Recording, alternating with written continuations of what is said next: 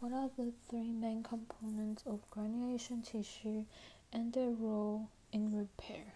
Macrophage that removes the debris, fibroblast that secretes collagen, angiogenesis that generates new blood vessels. Three possible outcomes for acute inflammation resolution, organization, and it might cause chronic inflammation. Um, three main causes of chronic inflammation unresolved acute, repeated acute, and some special cases.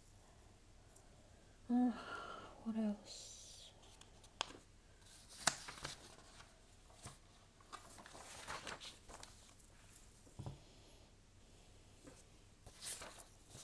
That.